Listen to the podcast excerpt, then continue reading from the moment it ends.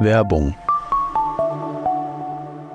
Mit Dr. Lip steuern Sie nicht nur Ihre Terminvergabe, sondern auch Ihre gesamte Patientinnenkommunikation. Strukturiert, sicher und genau nach Ihren Anforderungen. Vereinfachen Sie jetzt Ihren Praxisalltag. Mehr auf info.drlib.de. Im Badezimmer eine Kaffeemaschine, das habe ich jetzt nicht einbauen lassen. Vorher halt nochmal irgendwie sich Koffein reinzuhauen, bevor man irgendwie einen Zahn zieht, ist jetzt nicht so sinnvoll. Und äh, für selbst ist auch ganz nett, wenn er nicht unbedingt nach Kaffee riecht. ist sehr schön, weil man teilweise wirklich super Veränderungen hat. Man macht, macht halt tatsächlich aus dem Patienten einen glücklicheren Menschen dann auch am Ende. Das Schlimmste ist irgendwo die Kombi aus äh, Zigaretten und Kaffee, finde ich, glaube ich. Und wenn man dann halt dazu noch wirklich sieht, der hat sich vorher noch niemals die Zähne geputzt. DocTales – Geschichten für die Praxis. In dem Podcast der Medical Tribune dreht sich alles um den Alltag niedergelassener Ärztinnen und Ärzte. Dr. Anja Braunwart, Ärztin und Medizinredakteurin und der angehende Allgemeinmediziner Sebastian Alsleben sprechen mit Kolleginnen und Kollegen über Spaß, Frust und aktuelle Herausforderungen in der Praxis. Ja, hallo zusammen und willkommen zu unserem kollegialen Austausch. Hallo Sebastian. Ja, hi Anja. Ja, heute verlassen wir thematisch ein wenig die gängigen Pfade der Humanmedizin. Wir sprechen mit Dr. Moritz Bödinghaus, Zahnarzt von Beruf. Herzlich willkommen, Moritz. Ja, hallo, danke, dass ich dabei sein darf. Freut mich sehr. Hi Moritz, äh, schön, dass du da bist und ähm, wir freuen uns sehr, dass du heute hier dir die Zeit für uns genommen hast. Und ähm, heute möchten wir mit dir über ein Thema sprechen, wovon wir Humanmediziner ja eher wenig Ahnung haben, und zwar die Zähne. Ja. Was kannst du uns über die Zähne erzählen? Ja, alles, was du möchtest im Prinzip. Ja, ich meine, wir sind ja als Zahnärzte da relativ vielseitig meist aufgestellt. Ähm, das hat sich natürlich über die letzten Jahre auch etwas spezialisiert. Also früher war der Zahnarzt ja eigentlich für für jegliche Dinge zuständig, die es in der Zahnmedizin gibt. Und mittlerweile ist es so, dass wir uns auch immer weiter spezialisieren in die einzelnen Bereiche. Ähm, also ob es jetzt sei, ob es Chirurgie ist, ob es jetzt Ästhetik ist, ob es jetzt Endodontie ist. Das heißt, das ist, da geht es nur um die ähm, um das Innere des Zahnes, um den Zahnnerven, wenn er entzündet ist, oder die Parodontologie, da geht es quasi nur um das Äußere oder um den Zahnhalteapparat, um genau zu sein. Also da sind wir schon mittlerweile auch sehr spezialisiertes Themengebiet wird relativ stark auseinandergenommen, ähm, was einerseits gut ist für den Patienten, aber was natürlich auch manchmal gegenüber der Humanmedizin so ein bisschen, ich sag mal, teilweise vielleicht sogar übertrieben ist, weil wenn man ein, ein Gebiet von der Hand so auseinandernehmen würde, wie wir dann teilweise die, den einzelnen Zahn auseinandernehmen und verschiedene Bereiche einteilen, äh, ist das dann schon sehr, sehr teilweise sehr speziell. Ne? Im Endeffekt ist der Patient schon der Nutznießer, aber ist dann auch, man ist dann natürlich auch irgendwie hat dann nur noch eine Insel und äh, wenn man das andere dann rundherum vergisst, bringt es dann einem auch häufig nichts. Ne? Bin, ich, bin ich jetzt ein schlechter Hausarzt, weil ich wirklich keinen Plan davon hatte, dass es in irgendeiner Weise so aufgeteilt ist, bis auf irgendwie noch äh, so ähm, implantologische Geschichten. Krass, also wirklich mega gut. Einer unserer redaktionellen Kollegen, wir machen uns ja auch immer äh, so ein bisschen Gedanken vorher, was man so fragen kann, der hat äh, gesagt, wir Mediziner lächeln ja mal ein bisschen über die Zahnklempner. Kommst du damit klar? Äh, ich möchte ein Veto einlegen. Die Grüße gehen an Tim. Vielleicht schaltet er sich ja später hier nochmal dazu. Weil im Studium war es schon immer so, dass irgendwie die Zanis gefühlt immer viel mehr zu tun hatten, viel mehr Anatomie lernen mussten, als wir Humanis, sage ich mal. Und ähm, das ist, habe ich das Gefühl, auch bei euch jetzt so. Ist schon sehr, sehr komplex und sehr filigran, oder? Ja, also ich lache da absolut drüber. Ich stelle mich auch meist so selbst vor, wenn irgendwer sagt oder irgendwer mal sagt, du bist doch Arzt, dann sage ich auch immer, ich bin nur Zahnarzt. Äh, das ist ja so der Standardspruch, äh, den man so irgendwie im Studium gehört hat. Und äh, also ich stehe da, ich stehe da absolut drüber, ähm, habe da keine Probleme mit. Im Studium unterscheidet sich natürlich dann schon. Also wir haben vom Physikum haben wir die praktischen Kurse, die noch dazukommen, die dann da, da schon teilweise, wo es schon teilweise ziemlich gesiebt wird, kommt natürlich immer so auf die Uni an. Und dann in der Klinik, gut, da haben wir halt neben dem Studium noch die Behandlungen und so. Und das ist dann auch je nach Uni teilweise wirklich sehr stressig, wo man dann auch noch die zahntechnischen Arbeiten zusätzlich machen muss. Und es kommt halt dazu, man hat diesen Teil, den man in der Normalmedizin hat, dieses quasi auswendig lernen und zusätzlich noch ähm, das Handwerkliche. Und wenn jetzt einer ich meine, es mag viele Leute geben, die gut lernen können, aber äh, dann noch das Handwerkliche auch noch drauf zu haben, dadurch wird es natürlich noch ein bisschen spezieller. Jetzt mal ganz blöd gefragt, äh, Karies bohren, kann das nicht wirklich jeder lernen? Ja, ich sag mal so, äh, Karies bohren ist ja zum Glück nicht, nicht alles, was wir machen, ja. Und ich glaube auch sogar, dass, äh, das ist ja auch so ein, also wir bohren ja, wenn wir jetzt, wenn es jetzt nur das wäre, dass man einmal oben quasi in die Mitte des Zahnes ein Loch reinbohrt und da was reinfüllt, dann äh, könnte man das vielleicht wirklich jedem zutrauen. Aber äh, wenn wir jetzt mal beim Kariesbohren bleiben, ähm, hat man ja auch zum Beispiel Nachbarzähne. Und man will diese Nachbarzähne, wenn man jetzt eine Karies rausbohrt, nicht touchieren. Und das ist doch schon relativ filigran, ja, dass man dann quasi da auf den äh, Mikrometer, sage ich mal, keine Auslenkung hat äh, und dann den Nachbarzahn touchiert. Und dann geht es ja weiter, wenn man jetzt Zähne für die Aufnahme einer Zahnkrone präpariert. Ähm, das muss alles schon sehr, sehr genau sein. Siehst du denn Karies am häufigsten? Ist das das, was wirklich der Alltag ist? Ja, das muss man so ein bisschen, äh, muss man so ein bisschen teilen. Wir haben ja einerseits quasi in der Praxis unsere Stammkundschaft, ja, und da ist es zum Glück ja nicht so, dass die jetzt, äh, da sind, sind die meisten, die regelmäßig kommen, die häufig zur Prophylaxe kommen, und da ist es eigentlich, da guckt man einmal im Mund, guckt nach Besonderheiten, macht vielleicht mal routinemäßig irgendwann ein Röntgenbild, wenn das schon ein bisschen länger her ist, um die Karies zu diagnostizieren. Und ähm, ja, aber wenn jetzt Neupatienten da sind, dann gehört das natürlich schon zum Standard eigentlich, ne? dass man da meistens tatsächlich auch was findet. Aber grundsätzlich ist, ja, hat sich die Zahnmedizin extrem gewandelt in den letzten Jahrzehnten oder letzten, sagen wir mal, ja, Jahrzehnt ist zu wenig, aber so vor 20, 30, vor 30 Jahren sah die Zahnmedizin halt noch ganz anders aus. Da waren wir eher bei einer Reparaturmedizin. Also der Patient ist zum Zahnarzt gekommen, wenn er Probleme hatte, sei es Schmerzen, sei es abgebrochener Zahn, sei es irgendwas anderes. Und heute ist er ja prophylaxisorientierte Medizin, wie auch in anderen Bereichen.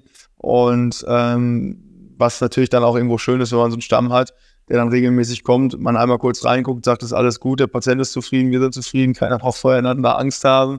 Manchmal hat man ja auch Patientinnen und Patienten dabei, die äh, gerade Compliance und auch Hygienemaßnahmen nicht ganz so ernst nehmen. Ich meine, das kenne ich aus der Hausarztpraxis ja auch, aber ich meine, bei dir ist es ja noch viel, viel gemeiner, weil, weil du guckst den Leuten ja quasi direkt, in, du bist ihm ja direkt am Riechorgan, mit deinem Riechorgan quasi an ihrem, an ihrer Duftquelle, sage ich mal. Also ähm, so Mundgeruch, ähm, Zigarettenrauch, wie, wie gehst du mit sowas um? Also ich sag mal so, die ähm ich weiß nicht, ob es irgendwo Gewöhnung ist, aber also tatsächlich ist, glaube ich, wirklich das Schlimmste ist irgendwo die Kombi aus äh, Zigaretten und Kaffee, finde ich, glaube ich. Und wenn man dann halt dazu noch wirklich sieht, der hat sich vorher noch niemals die Zähne geputzt. Ne? Also wenn man jetzt dann wirklich irgendwie so da, äh, ich sag mal, jetzt ist halt, jetzt jetzt nicht so appetitlich, im Social Media würde man jetzt sagen, Triggerwarnung, aber äh, wenn man dann wirklich halt irgendwo da die Speisenreste rausholt, ne? das finde ich dann wirklich, das ist, das ist wirklich eklig wenn es jetzt so darum geht, dass einer irgendwie, ähm, also was ja häufig eine Ursache von Mundgeruch ist, ist die Parodontitis, also die äh, Entzündung des Zahnhalteapparates. Und ähm, das ist, sind so, ja, das sind nicht keine, keine schönen Gerüche, das sind so anaerobia Gerüche irgendwie und dann, ähm, und das ist natürlich eine Sache, da wissen viele Patienten gar nicht, dass sie das haben. Die wissen nicht, dass sie den Mundgeruch haben und die wissen auch nicht, dass sie diese Erkrankung haben, weil sie es nicht bemerkbar macht, sie chronisch verläuft. Die haben vielleicht manchmal ein Zahnfleischbluten ähm, und im schlimmsten Fall kommen sie erst dann, wenn die Zähne locker werden. Und das sind eigentlich, da macht es mir eigentlich nichts aus, weil, weil, man, weil die putzen vielleicht trotzdem ihre Zähne, haben es aber über Jahre, hin, Jahre weg falsch gemacht ähm, und sind dann da halt in diesen, da reingekommen und das macht dann halt, wenn man das dem Patienten erklären kann, dann was es verursacht und äh, wodurch es kommt, dann ist, erfüllt einen das viel mehr noch, weil der Patient das relativ schnell versteht, weil man halt vielleicht der Erste ist, der es dem erklärt, weil das früher tatsächlich auch an den Unis nicht so gelernt wurde. Aber wenn es jetzt wirklich so ein Hygieneproblem ist, sprichst du das an? Ja, absolut. Also ich habe da auch überhaupt gar keine Scham vor und ich spreche auch an, wenn der Patient Mundgeruch hat oder dass er das, das in Mundgeruch resultiert, was er da hat. Und der Patient ist ja im Endeffekt dann, dann dankbar, dass es ihm einer sagt äh, weil ich meine, wenn wir es als Ärzte ihm nicht sagen, wer soll es ihm sonst sagen? Ja, ich meinte aber jetzt wirklich bei Zigaretten und Kaffee zum Beispiel, also nicht bei Parodontitis. Also gibt es einen Tadel? Nee, also für Zigaretten und Kaffee, gut, bei Zigaretten, da weiß der Patient, also muss ich ihm das jetzt, also klar, ich erzähle ihm auch, dass er das achtfache Risiko hat, eine, eine Parodontitis zu bekommen. Aber dass das Rauchen nicht gesund ist, das weiß er selbst. Und wenn jetzt einer gerade einen Kaffee getrunken hat, dann werde ich nicht sagen, äh, das aber nicht nett, dass sie gerade einen Kaffee getrunken haben. Also ich grätsche jetzt hier mal kurz rein, ähm, Tim, Redakteur. Also mein Vater war ja Zahnarzt und der hat die Leute früher gnadenlos rausgeworfen, wenn die ihre Zähne nicht geputzt hatten. da hat er so eine Schublade gehabt, da waren Zahnbürsten drin, also äh, frische natürlich. Und ähm, dann hat er denen die Zahnbürste in die Hand gedrückt und hat gesagt, hier, geh nach hinten, putz die Zähne, dann gucke ich nochmal rein. Da kannte der nichts. Ja, es ist halt auch einfach vielleicht eine andere Generation. Also ich, bei mir ist das so grundsätzlich, was, also was mit ein Hauptproblem ist, teilweise, äh, tatsächlich, ist, dass die professionelle Zahnreinigung, die jetzt ja nicht nur da äh, die ja nicht nur den Sinn hat, die Zähne einmal sauber zu machen, sondern auch vielmehr gerade beim ersten Mal den Patienten tatsächlich zu zeigen, wie er die Zähne richtig putzt, ähm, dass die ursprünglich gar nicht von den Krankenkassen bezahlt wurde. Jetzt kann man die Rechnung dann einreichen und je nach Krankenkasse ist es total verschieden. Die eine zahlt irgendwie zweimal im Jahr 100 Euro, die andere zahlt einmal im Jahr 100 Euro, die andere wiederum andere zahlt gar nichts im Jahr. Ähm, aber dass die halt grundsätzlich keine, keine Kassenposition ist. Ja? Und ähm, das ist aber das, das, das eigentlich das Erste, was stattfinden muss. Und so handhaben wir das halt auch bei uns, dass ich sage, äh, wer nicht bereit ist, da mehr oder weniger irgendwie was für seine Zähne zu investieren. Ähm, da, also das ist, das ist ein, das ist ein großes Problem in der Zahnmedizin, also noch größer als in der Medizin, dass das, was gesundheitlich notwendig ist, sich extrem äh, davon unterscheidet, was die Krankenkasse bezahlt. Na, das ist leider so. Und ich äh, ich setze mich da teilweise einfach drin drüber hinweg, weil ich sage, äh, um eine vernünftige Zahnmedizin zu betreiben, funktioniert das halt einfach nicht anders. Wie sollte ich keine, keine vernünftige Versorgung planen, also keinen vernünftigen Zahnersatz oder was auch immer, wenn der Patient nicht weiß, wie die, und kann, kann nicht dafür stehen, wenn der Patient gar nicht weiß, wie er die Zähne putzen kann. Und in zwei Jahren kommt er zu mir und sagt, da ist ja alles kaputt, Herr Doktor, was, wie kann das sein? Na, das ist so ein, das ist ein großes Problem, aber das werden, werden wir wahrscheinlich nicht mehr ändern können. Und das wird sich, das spitzt sich immer weiter zu. Ja, also das ist leider so. Es ist sogar noch andersrum. Es ist so, dass die Zahnmedizin vor 30 Jahren besser gestellt war als jetzt von dem Umfang, was die Krankenkassen bezahlen, die gesetzlichen. Ja, ich ich glaube, das ist das Problem, dass überall gekürzt wird. Das merken wir auch in der Hausarztpraxis, wo ja eigentlich alles schon relativ low budget ist, von, allein von den Vergütungen her. Aber selbst die werden ja nach und nach äh, rausgestrichen. Aber was du gesagt hast, Richtung Zahnhygiene, finde ich spannend. Ähm, was, was ich immer häufig gefragt werde, ich gucke zum Beispiel bei diesem Gesundheitschecks, gucke ich dem Patienten auch immer einmal in den Mund. Ne? Und äh, grundsätzlich sowieso im Rachen zu beurteilen, aber auch einmal im Zahnstatus irgendwie so amateurhaft, sage ich jetzt mal wirklich, zu erheben. Und häufig werde ich dann halt gefragt, elektrische Zahnbürste, normale Zahnbürste. Ich meine, gut, mittlerweile wissen wir das. Aber wie erklärst du das den Patientinnen und Patienten? Ich meine, hören ja viele Hausärztinnen und Hausärzte zu. Ähm, was kann man am besten sagen? Also ähm, das Wichtigste tatsächlich an der, an der Mundhygiene sind die Zahnzwischenräume, muss man sagen, weil das ist quasi so die, die Keimprädilektionsstelle Nummer eins und da ist aber auch gleichzeitig die, die Stelle, die am wenigsten gereinigt wird. Ja, also äh, kein Mensch verwendet Zahnseide, ja, und da haben wir halt äh, einen Echt nicht? Ja, also so gut wie keiner. Es gibt so Durchschnittsverbräuche äh, von Zahnseide und das ist lächerlich wenig, ja. Und äh, man muss aber dazu sagen, dass die natürlich auch jetzt nicht so ganz einfach zu verwenden ist. Und ähm, wir bei uns ähm, haben so ein Prophylaxekonzept, wo wir quasi Zahnzwischenraumbürstchen den Patienten anpassen. Und der Patient äh, dann so einen Plan mit nach Hause bekommt und weiß ganz genau, in welchem Zwischenraum muss er mit welchem Bürstchen putzen. Und das hört sich jetzt erstmal sehr kompliziert an. Äh, und als ob das keiner durchführt. Das ist aber deutlich einfacher als die, äh, als die Zahnseidenbenutzung. Und ähm, das Schöne daran ist, wenn wir das das erste Mal bei den Patienten demonstrieren, bei der Zahnreinigung, dann blutet er aus allen Interdentalräumen, weil eben alle Interdentalräume extrem entzündet sind. Und nach ein bis zwei Wochen merkt der Patient selbst, also man erzählt ihm, ja, sie müssen das weitermachen, auch wenn es jeden Tag blutet. Und nach ein bis zwei Wochen merkt der Patient selbst, oh, es hört auf zu bluten. Ja? Und nach vier bis sechs Wochen kommt er nochmal zu uns zur Reevaluation und ähm, dann ist es meist so, dass das Zahnfleisch sich deutlich gestrafft hat und wir noch größere Bürstchen anpassen können. Ja, weil einfach die Entzündung aus den Zahnzwischenräumen raus ist. Ja. Und das eine Problem in den Zahnzwischenräumen ist die Karies. Ja, also wenn man sich mal vielleicht in seinen eigenen Mund oder auf Patientenmund guckt, wenn man Füllungen hat, ja, dann kommen die im Kindesalter da, wo die Rillen in den Zähnen sind, also in Zahnfissuren, ja, dann ist man irgendwann aus dem Alter raus, dann hat man die, diese Fissuren entweder schon gefüllt oder Fissuren versiegelt oder es ist da keine Karies entstanden. Und dann kommt irgendwann, kommt irgendwann die Zahnzwischenraumkaries. Ja, so im jugendlichen bis jungen Erwachsenen Alter. Und dann kommt die nächste Erkrankung mit Ende 20, Anfang 30, dann bekreuzen sich die Kurven und dann kommt die Parodontitis. Ja, dann rückt die Karies in den Hintergrund und dann äh, kommt die Parodontitis, die dann mittlerweile ab den 35, also mittlerweile absolute Volkskrankheit, ab dem 35. Jahr gibt Erhebungen, ab dem 35. Lebensjahr haben 80 Prozent der Erwachsenen äh, eine Parodontitis. Ja? Und die läuft dann im Verborgenen ab und ähm, die fängt auch wieder in den Zahnzwischenräumen an. Ja? Und was vielleicht auch so den ausärztlichen Bereich extrem interessieren sollte, ist, dass die Karies ja systemisch keinen Einfluss hat. Ja, ich meine, was, was kann, klar, ich kann, der Zahn kann absterben und der abgestorbene Zahn kann natürlich eine Entzündung irgendwie resultieren, aber primär hat die Karies ja keinen Einfluss, wohingegen die Parodontitis halt einen extremen Einfluss hat. Ja? Also das in, in jegliches Krankheitsbild, äh, ob es jetzt Atherosklerose ist. Diabetes, ne? Diabetes, absolut krass. Ja. Kardiovaskuläres Risiko, ja. Bis zur Potenzstörung beim Mann. Werbung.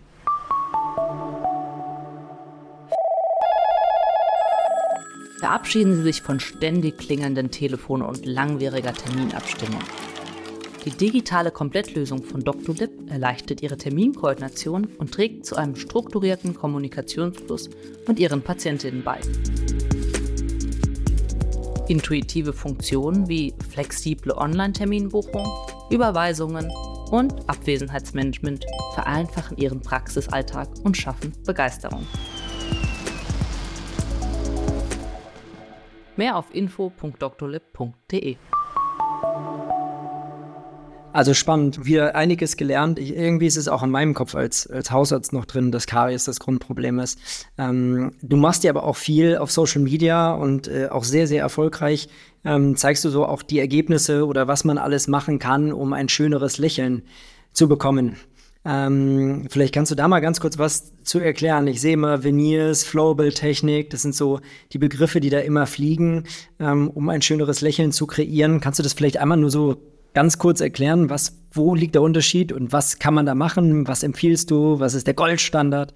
Also das, was doch eigentlich die meisten kennen und was aus Hollywood kommt, sind keramische Veneers. Und ähm, das sind so keramische Verblendschalen. Also der Zahntechniker, der malt quasi immer wieder so eine Masse auf, die wird dann gebrannt. Sehr aufwendig. Ja. Veneers sind relativ dünn. Dadurch wird es halt nochmal ein Stück aufwendiger, ja, weil er halt äh, weil die halt schwierig zu verarbeiten sind. Ja, der Zahntechniker hat dann nicht so extrem viel Platz wie bei einer Krone.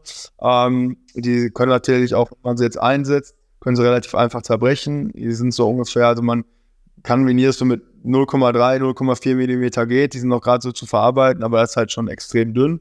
Ähm, und weil Veneers halt relativ kostenintensiv sind, ja, also ich sag mal, es ist jetzt je nach Herstellungsprozess, aber ein, ein sehr gutes Venier, ähm, was halt mit Hand geschichtet ist, da muss man schon, das ist ja immer rein privat, muss man schon so 1000 Euro pro Zahn rechnen. Und äh, deswegen hat sich unter anderem auch die äh, Technik der Kunststoff-Veneers etabliert. Und das ist ein, eigentlich ein Trend, der jetzt in Südamerika groß geworden ist, wie eigentlich alle schönheitsmedizinischen Sachen. Und ähm, da ähm, macht man äh, quasi, da hat man so eine Matrix ähm, und gießt quasi Kunststoff um den Zahn in einer Form, die man sich quasi vorher, die man vorher äh, am Patienten angepasst hat, beziehungsweise im Labor angepasst hat mit Fotos und so weiter. Ja, und dann entsteht das Venier quasi aus Kunststoff. Das kann man dann sogar noch dünner machen, sodass man in der Regel den Zahn überhaupt nicht beschleifen muss. Ähm, hat natürlich auch harte Einschlusskriterien, also da dürfen jetzt keine Fehlstellungen sein und so weiter und so weiter. Ich will jetzt gar nicht zu sehr ins Detail gehen, äh, aber dadurch kann man es natürlich deutlich kostenintensiver machen. Und da machen wir sehr, sehr viel von. Es ist teilweise sehr schön, weil man teilweise wirklich ähm, super Veränderungen hat und große Lücken schließen kann. Und also jetzt nicht extrem, aber also aus, man macht, macht halt tatsächlich aus dem äh, Patienten einen glücklicheren Menschen dann auch am Ende.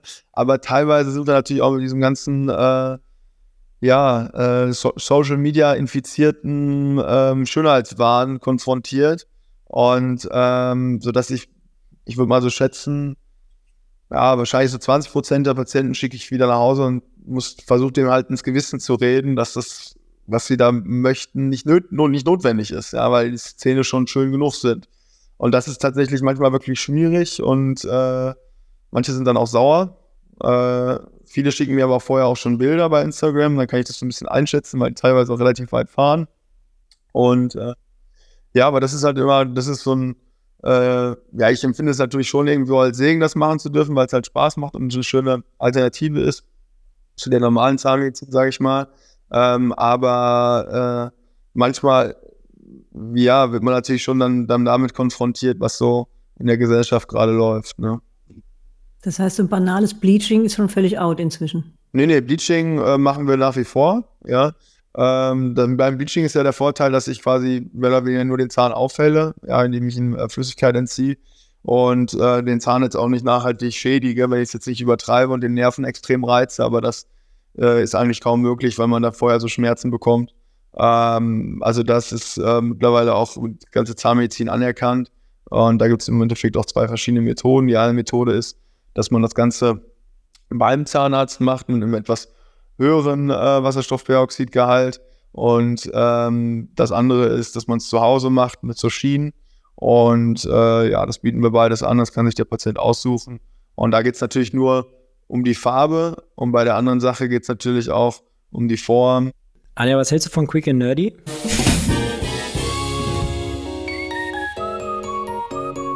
Ja, Moritz, wir haben eine Rubrik Quick and Nerdy. Das sind ein paar Fragen, die sollst du ganz kurz und knapp beantworten. Fangen wir mal an. Karies behandeln oder Implantat einsetzen? Karies behandeln. Apfel oder Schokolade essen? Schokolade. Männer oder Frauen als Patienten? Ähm, Männer. Zahnseide oder Zahnstocher? Zahnseide. Horizontal oder vertikal schrubben? Äh, vertikal. Amalgam oder Keramik? Keramik. Das war flott, super. Mich würde mal interessieren, welchen Stellenwert hat denn inzwischen der 3D-Drucker? Also es gibt doch jetzt Kronenbrücken aus dem 3D-Drucker. Ja, also Kronen und Brücken gibt es noch nicht aus dem 3D-Drucker, aber ähm, gefräst. Ja, also äh, die werden ähm, in einer großen Kettkampffräse gefräst und geplant. Was wir 3D drucken, äh, sind tatsächlich die Modelle, die früher aus Gips waren ähm, die, äh, die lassen wir drucken, ja, jetzt auch nicht alle, ähm, weil der 3D-Druck tatsächlich auch noch nicht genau so genau ist, wie wir, wenn wir einen normalen Abdruck machen und das, das aus Gips ausgießen. Aber das kommt schon relativ häufig zum Einsatz, ja. Also ähm, digitale Zahnheilkunde ähm, ist absolut im Kommen und ähm, was es jetzt zum, was es zum Beispiel auch gibt, sind Intraoralscanner. Das heißt, ich kann mir diese Abformung mit dem weichen Material und dem Löffel ersparen äh, und das wird einfach mit so einem Kamerakopf, sage ich jetzt mal vereinfacht, abgescannt, ins Labor geschickt und auf Grundlage dessen, äh, dann muss man gar nicht mehr unbedingt ein Modell machen, kann dann quasi die Krone äh, digital erstellt werden und dann aus einem Keramikblock gefräst werden. Und das ist aber so, dass man, wenn man jetzt wirklich ein ganz hochästhetisches Ergebnis haben will, dann muss man am Ende ähm, das immer noch mal irgendwo auf ein Modell setzen können weil man dann die letzten Schichten doch mit Hand aufträgt und individualisiert. Na. Weil ich müsste ja quasi, dieser Keramikblock, der müsste ja zu 100 Prozent an den, dieser, äh, an den Zahn passen und das passt halt nicht immer. Habt ihr viele Kinder in der Praxis oder gehen die eigentlich tatsächlich inzwischen zum Kinderzahnarzt? Ja, so und so. Also wir haben schon relativ viele Kinder und ich äh, wehre mich jetzt auch nicht dagegen, Kinder zu behandeln. Äh, ganz im Gegenteil. Äh, das ist auch immer, immer eine ganz schöne Abwechslung, wenn man Kinder da hat. Ja, also Kinderzahnarzt, ja, die haben natürlich, häufig sind die natürlich spezialisierter auf, äh, auch auf Angstkinder, ähm, die dann erst irgendwelche, was weiß ich, Pumpenspiele oder so mit den Kindern machen. Ich finde das immer wichtig, dass man den Kindern halt wirklich alles erklärt, dass man auch ehrlich ist. Und meistens kommen wir da auch dann relativ weit schon. Ansonsten bieten wir hier in der Praxis auch Vollnarkose an. Also das heißt, wenn mal irgendwie wirklich ein Kind da ist, was jetzt gar nicht behandelt werden kann oder will, weil es irgendwie große Entzündung auch hat, dann ist das auch möglich. Was bietet ihr den Erwachsenen mit Zahnarztangst an? Auch die Vollnarkose oder die Hypnose? Ja, auch Vollnarkose, ähm, was wir relativ häufig machen, zum Glück deutlich häufiger als die Vollnarkose, weil ich jetzt nicht, eigentlich nicht so ein Fan davon bin, äh, Patienten in Vollnarkose zu legen, nur der Zähne wegen. Ähm, aber was wir tatsächlich relativ häufig machen, ist das Lachgas. Und äh, das funktioniert super. Also äh, das Schöne beim Lachgas ist ja, das lässt sich relativ zügig einleiten, relativ zügig ausgleiten. Ja, äh, sind nebenwirkungsarm. Ja, also ich habe jetzt hier in der Praxis noch nie irgendwas gehabt, außer dass ein Patient vielleicht mal ein bisschen schwindelig war. Vorher habe ich schon mal häufiger in der kieferchirurgischen Praxis verwendet. Da äh, ist mal ab und zu jemandem schlecht geworden, aber das, da haben wir es halt in extremer Schlagzahl gemacht. Ähm, ja, und das ist wirklich, äh, das ist ist tatsächlich nicht nur ein, äh, nicht tatsächlich nicht nur zur Sedierung, sondern auch zur Therapie, weil Ähm, das Gute an dem Lachgas ist ja, dem Patienten wird alles egal, sage ich immer, er bekommt aber trotzdem noch alles. Und dann merkt der Patient halt langsam, okay, das ist ja gar nicht so schlimm vielleicht. Ja, und dann kann ich das nächste Mal halt auch schon mal so kleinere Sachen ohne Lachgas versuchen.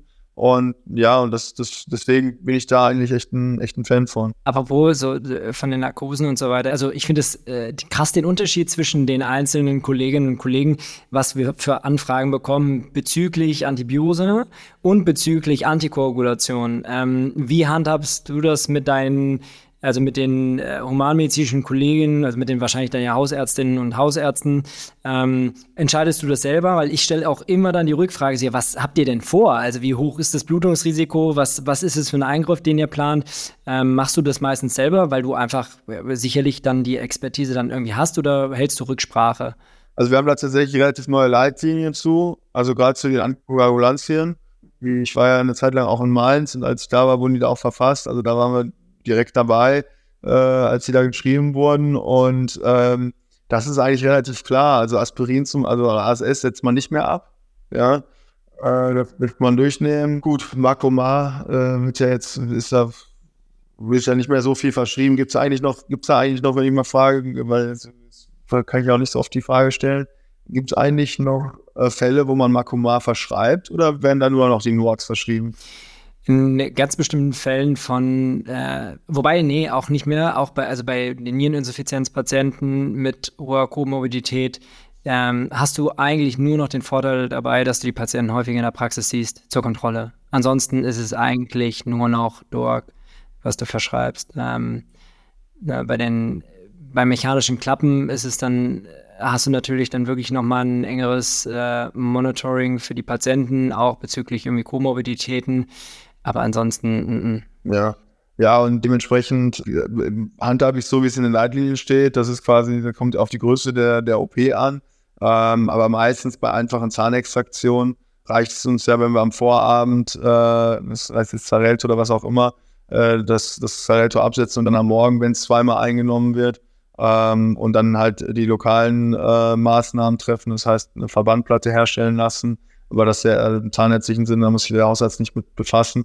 Aber das ist halt wichtig, falls da mal ein Kollege anruft, dass man ihm halt dann auch sagt, ähm, wichtig ist, dass du da deine äh, zahnärztlichen Kautelen, ähm, weil das ist halt häufig das, was halt nicht, nicht gemacht wird. Also wir legen dann immer einen Kollagenkegel in die Wunde ein, vernähen es ordentlich, ähm, machen eine Verbandplatte drüber und äh, sagen den Patienten die Verband, also das ist halt einfach so eine, so eine Kunststoffplatte, die über die Wunde geht, dass es so einen Druckverband da quasi hat und dann gucken wir uns am nächsten Tag ab, nehmen die Verbandplatte äh, raus und wenn dann alles gut ist, kann der Patient dann wieder anfangen. Ne, das Hauptproblem ist einfach, finde ich, erst bei uns, dass die Patienten da immer ähm, extrem vorsichtig sind und sagen, ach ja, Aspirin habe ich schon abgesetzt gestern. Und so, ja, gut, das bringt jetzt halt gar nichts leider. Ne? Also das ist so, ja, das und bei Antibiotika, Antibiotika-Prophylaxe im Endeffekt, ist ja so, da gibt es die Endokarditis-Prophylaxe einmal, das ist ja eigentlich so die, die, die, die größte Prophylaxe, die wir brauchen. Da ist es ja eigentlich glaube nur noch bei Herzklappen, bei durchgemachter Endokarditis. Boah, da gab es noch einen dritten Punkt. Herztransplantation war sogar, glaube ich. Also das war auf jeden Fall extrem eingeschränkt. Also da man extrem reduziert, weil man die Prophylaxe dann auch betreibt. Ich, ich finde genau das spannend, weil das dachte ich auch, dass das eben so quasi leitlinientechnisch bei euch auch so ankommt, weil das ist auch mal, genau wie du schon gesagt hast, gerade und erklärt hast, das ist das, was ich dann auch immer dazu sage. Ähm, und dann denke ich mir aber auch immer, also wer hat das Heft in der Hand? Aber anscheinend ja wir beide irgendwie. Ja, ich glaube, am Ende trägt der, trägt der behandelnde Arzt, also der Zahnarzt die Verantwortung, ne, was er dann da macht. Ne? Ähm, und wenn er dann, wenn sich, wenn er sogar in seinem Fachbereich eine Leitlinie hat und er dann sich auf den Hausarzt verlässt, dann gut, dann ist ja nice to know. Eine ganz kurze private Frage. Wart ihr hier, du warst ja bei Club der Besten dabei, also hier Deutschlands besten Sportlern. Du bist ja auch äh, ein eigentlich schon relativ erfolgreicher Triathlet. Ähm, wart ihr da auch zusammen? Und äh, nur ganz kurz eine Sekunde, war es gut oder war es nicht gut, das Event? Es sah auf jeden Fall sehr, sehr, sehr schön aus. Ja, war sehr gut, sehr empfehlenswert. Ja, aber ich war ja nicht da, weil ich, äh, weil ich so erfolgreich war im Magensport, sondern weil ich da Begleitung war. Noch eine andere Frage zu, also empfindest du einen Unterschied zwischen Zahnärztinnen und Zahnärzten? Also das ist, ähm, ist natürlich jetzt eine, eine schwierige und empfindliche Frage, aber gibt es da Unterschiede trotzdem, also so genderspezifisch? Ja, ich hab, im Studium waren wir ja auch schon mehr Frauen als Männer. Ähm, ich würde sagen, jetzt, und da konnte ich da konnte man es ja vielleicht noch am meisten, noch am meisten beurteilen.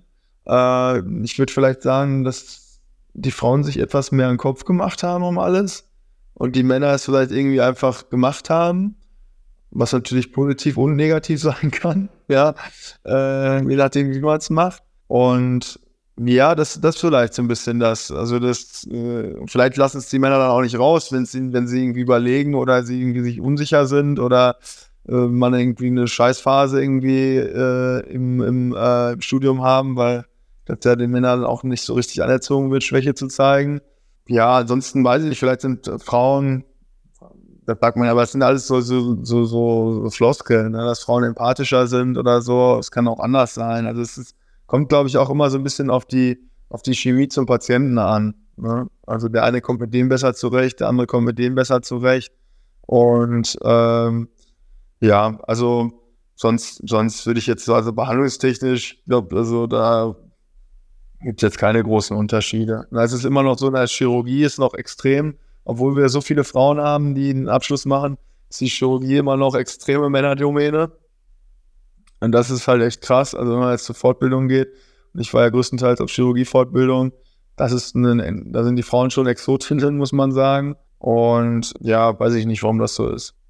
Also äh, jetzt komme ich nochmal rein mit äh, meinem äh, Vater als Zahnarzt. Äh, also mein Vater hat äh, ist vollkommen abgelehnt. Zahnärztin sagte den Job, das ist kein Job für Frauen.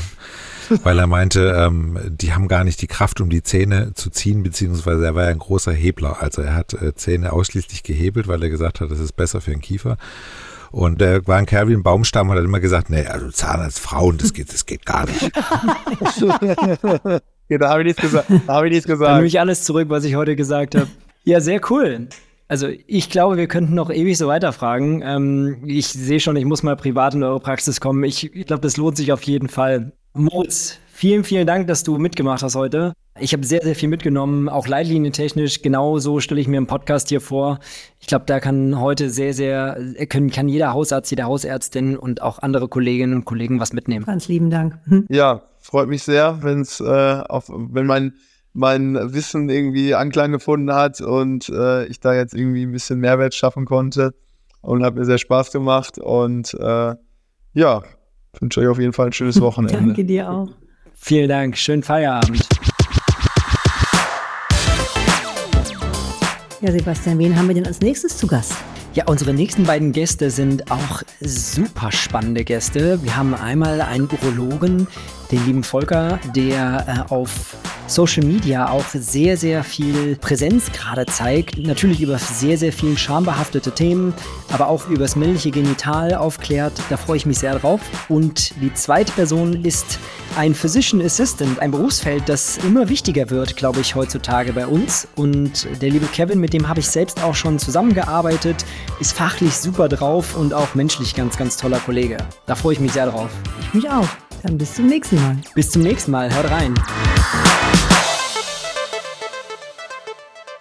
Dieser Podcast dient ausschließlich der neutralen Information und richtet sich primär an Ärztinnen und Ärzte sowie Medizinstudierende. Der gesprochene Inhalt ist frei von jeglichen Interessenskonflikten. DocTales, ein Produkt der Matrix Group. We care for Media Solutions.